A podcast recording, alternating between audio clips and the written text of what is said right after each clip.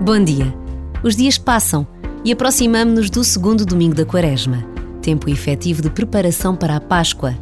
Se para muitos a Páscoa significa um tempo de férias, uma pausa nas aulas e no trabalho, uma boa refeição em família e com amigos, para quem tem fé, celebrar a Páscoa é partilhar com Jesus a sua Semana Santa, a sua última ceia, a prisão, a via sacra, a morte na cruz e a ressurreição, razão da esperança de milhões de cristãos por todo o mundo.